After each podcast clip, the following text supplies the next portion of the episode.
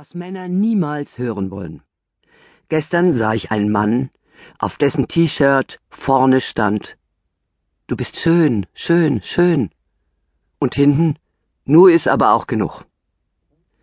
Kinder, Narren und T-Shirts sprechen bekanntlich die Wahrheit. Einer nagelneuen Meinungsumfrage zufolge gibt es wenig, was Männer mehr nervt als die weibliche Frage Findest du mich zu dick? 63 Prozent aller Männer finden diese stereotype Sorge ätzend. Welche Luxusprobleme die Männer haben, da würden wir gern tauschen.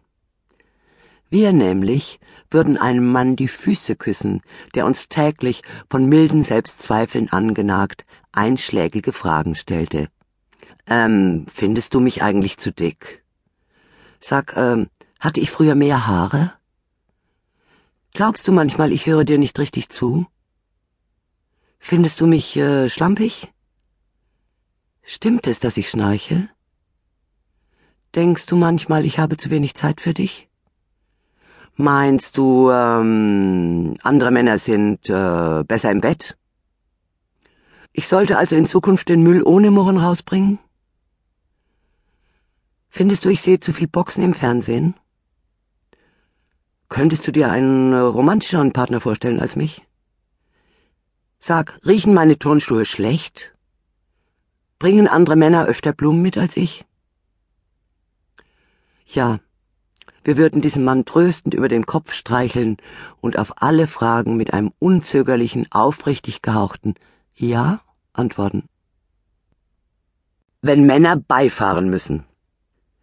Moderne Männer haben keine Vorurteile. Schon gar nicht gegen Frauen am Steuer. Sagen sie. Schließlich wollen sie nicht als reaktionäre Spießer beschimpft werden. Dennoch ist es für viele Männer insgeheim wieder natürlich, auf dem Beifahrersitz Platz zu nehmen, wenn eine Frau am Lenkrad sitzt.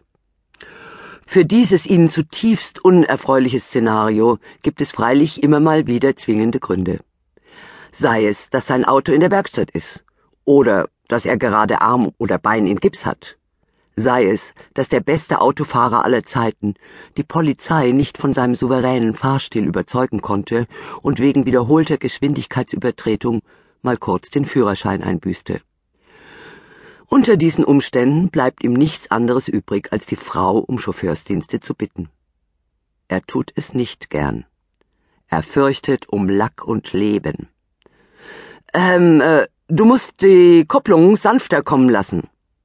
Pass auf den Garagenpfosten auf. Trittst du immer so abrupt auf die Bremse? Hast du gesehen, dass der Benzintank auf Reserve steht? Ich finde, du sitzt zu dicht am Steuer. Blinken nicht vergessen. Achtung, da kommt einer. Liebling, es ist rot. Fahr nicht so schnell. Fahr nicht so langsam. Wie schaltest du denn? Auch ein Getriebe hat eine Seele. Vorsicht, das ist eine Einbahnstraße. Selbst Frauen, die seit Menschengedenken ein eigenes Auto haben und damit unfallfrei fahren, sind von der tiefwurzelnden männlichen Skepsis nicht ausgenommen und müssen sich solche Fahrlehrerkommentare anhören. Richtig arg wird es, wenn die Umstände es erforderlich machen, dass sie ihn in seinem Auto kutschiert. Sein Minenspiel verrät, dass er sich fühlt wie der Besitzer eines Rassehengstes, der diesen kurzfristig von einem Pferdeschlachter reiten lassen muss. Warum können Männer nie zwei Sachen gleichzeitig machen? Merkwürdig. Während Männer am Computer das sogenannte Multitasking perfekt beherrschen, nämlich an sieben Sachen gleichzeitig herumfummeln, haben sie in der realen Welt die allergrößten Schwierigkeiten damit. Siehst du nicht, dass ich mir gerade die Schuhe zubinde? klagt der Mann irritiert, wenn ihn jemand fragt, welcher Tag heute ist. Ich kann jetzt nicht, ich schneide meine Fußnägel, empört sich der Mann, wenn er sagen soll, wo er den Zettel für die Reinigung hingelegt hat. Er soll später anrufen. Ich habe gerade die Kartoffeln aufgesetzt, wehrt der Mann ab, wenn man ihm den Telefonhörer reichen will, weil sein Bruder am Apparat ist. Frauen dagegen sind es seit Jahrtausenden gewöhnt, gleichzeitig Gemüse zu putzen, Vokabeln abzuhören, das Telefon abzunehmen, mit der anderen Hand einen Einkaufszettel zu schreiben, zwischendurch schnell einen Knopf anzunähen und für den Familienfrieden zu sorgen mit dem legendären Satz